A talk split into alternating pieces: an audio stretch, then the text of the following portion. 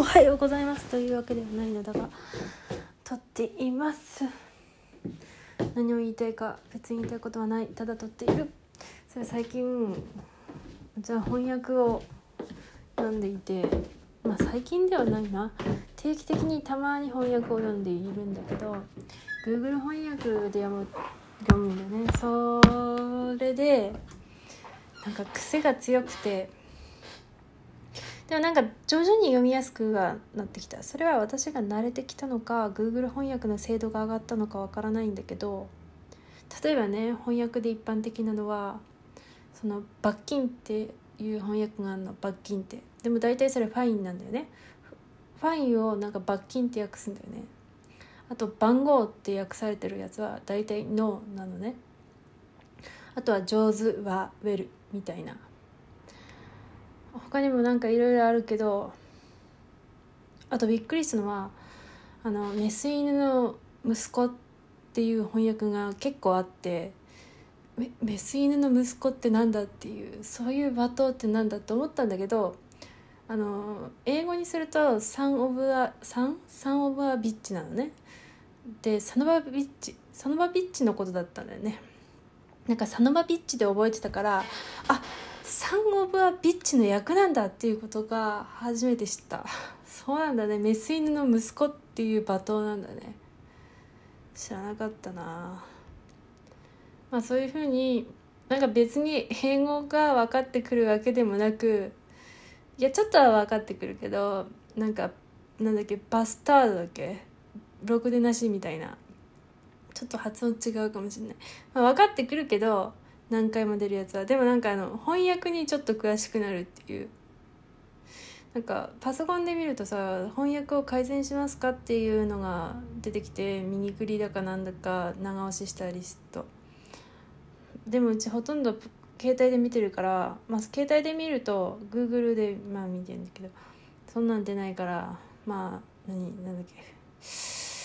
トラフィック？トラフィックって何？なんか最近アプリ開くとさトラフィックを許可しますか？って出てくるんだけどあなたの使用状況とかを送信するのかな？わかんない。まあ最近よく見かけるなってだけもうちょっと脱線した。まあそのなんだっけフィードバックフィードバックできないんだけどそのスマホで見てるから。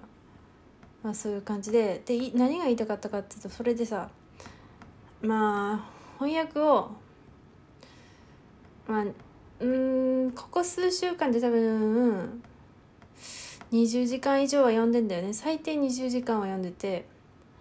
っていうのは大体こう夜が明けるまで読んでると10時間くらいになってるじゃん。まあそんなになってないかも。8時間くらいか。徹夜しちゃうと8時間くらい読んでるじゃん。もっとか。9時から読んで8時ぐらいになっちゃうこともあるから。11時間か。違うね。9時間か。違うね。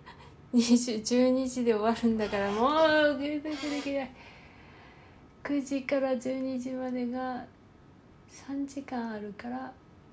まあ11時間くらいじゃん。で2日間鉄分くらいは読んでるしそれに追加で56時間を何回か読んでるから、まあ、最低20時間以上は読んでんだけど。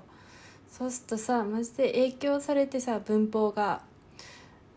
マジで喋れ喋れはするのよ。まあ普通に母親と喋ってるからただ文章が書けなくなっちゃっていや困るね。なんかさすがに本を読んで人格まで影響を受けるのは高校生までかなって思っていたのよ。っていうか高校生過ぎた頃はもう影響を受けすぎないようにしようって気をつけるようになってそれまではさ本読んでさ主人公がかっこよかったんだよね。で中学生の頃ちょっとそういう感じをやってしまったよね。中2かのなんかあの時のなんか友達だか友達じゃないかわからない距離の女の子がいたんだけどその子の反応が忘れられないんだよな。何この人みたいな、はあ、まあそういうこともある。で高校の時はねそのある本を読んでかなり影響されてまあその本のせいじゃないけど人生がクッてこう L 字型にキューンって急カーブを起こしたことあるけどまあそれはいいんだけどでそれでさ、まあ、文法の影響がどうしてもしょうがない。でも本当になんかね翻訳ではなくてちょっと古典作品の訳とかを読んでてもなんかそれっぽい子でねなっちゃうじゃん。例えば今読んでないからすぐには出てこないんだけどなんだろうな。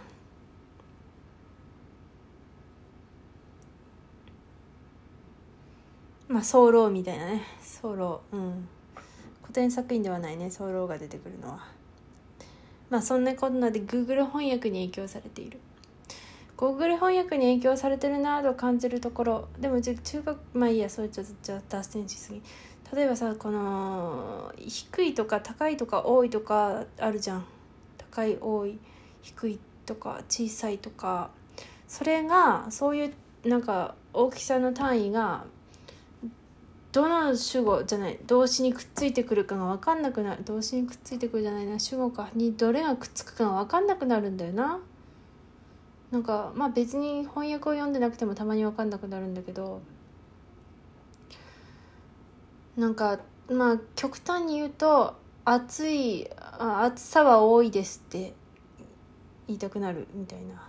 めっちゃ翻訳っぽくない？暑さは多いです。暑さ暑いです。暑さは気温が高いですとかだけどなんか暑さは多いですとかになっちゃうっていう。例えばだからさ Google 翻訳っぽいことを言うとさそれは何ができましたか？それはとても良いです。みたいな。ちょっと伝わらないわ。結構さあとなんだっけ受け身だっけ？受け身？あのあれが文法が多い気がする。それはあなたを何々させましたっていう。それはあなたをなんだろうな。あそれはあなたを何々させますみたいな文章が多い。あとこうキャラクターの性格がね性格つか口調が全部一緒になっちゃうね。私はそれをすると思いましたか？とかってなる普通私はそれをすると思うのか？って訳すところをなんかなんか「そうです。それはいいです」とか「大丈夫大丈夫か?」ではなく「大丈夫です」になったりするね。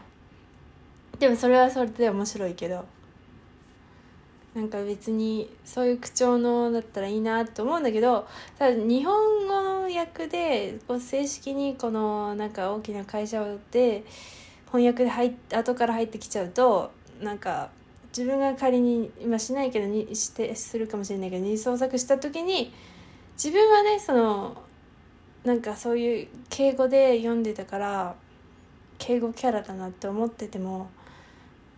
なんか実際の翻訳だと普通に喋ってるとちょっと難しいよねあでもロシア平戦記ももともとはその字幕だったからなんか二次創作を見ていた時にの口調とその翻訳版吹き替え版が放映後の二次創作見たんだよねそううちは確か字幕の時に。でまたちょっと口調が変わっててまああるあるだなと思ってうちも海外作品をよく読むから読むっていうか見るから思ってたんだけどそれなんか面白いよね。でも日本直で日本作品だったらそういう喋り方はしないだろうなっていう喋り方をしているのがフームとかね。フームあるよね。フーって書いてフームとか。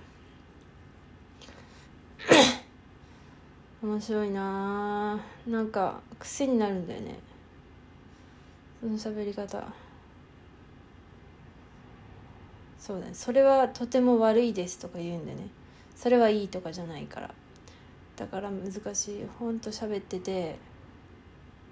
日本語だったらその本当につかサノバビッチってところをサノバビッチって言っちゃうじゃん。みたいな感じでなんかその区切られちゃうね。いうん。あと本 Google 翻訳の癖だなと思うのは結構文法の場所を変えてくるからなんかシンスとかで何々だからみたいなあんじゃん。でまあそれもシンスだからじゃなくてなんだっけ？からとかだっけ？なんか。まあちょっと違う意味で訳されることもあるけどなんだっけな。まあ本当は最初の語順にねあーと彼は行きました。うんと彼に暗いまなざまぶまぶまなざしまぶざしを与えていますみたいなになってて。じゃあなんかまあとにかく順番が逆になったりするの？彼は暗い眼差しを与えていたから出ていったじゃなくて与え彼は出ていきました。暗い眼差しを与えてますみたいな逆になってちょっと意味が伝わんなくなったりするんだよね。つうか暗いまぶさしだっけ？ゲイズだっけかな？発音は分かんないよ。なんかゲイズかな？なんかっていうのがよく出てくんだけど暗いまぶさしだっけ？とかって訳されるんだよね。あ暗い眼差しだなと思って睨みつけていますなんだよね要は。まあね。大体さ翻訳ってさうわ分かんねえなと思って調べることもあるけどまあ調べなくてもなんか次の文とか読んだりするとああこういう意味かと 思ったりしてさまあ全然英語力とかつかんけどそういうの。なるよね。でも面白い。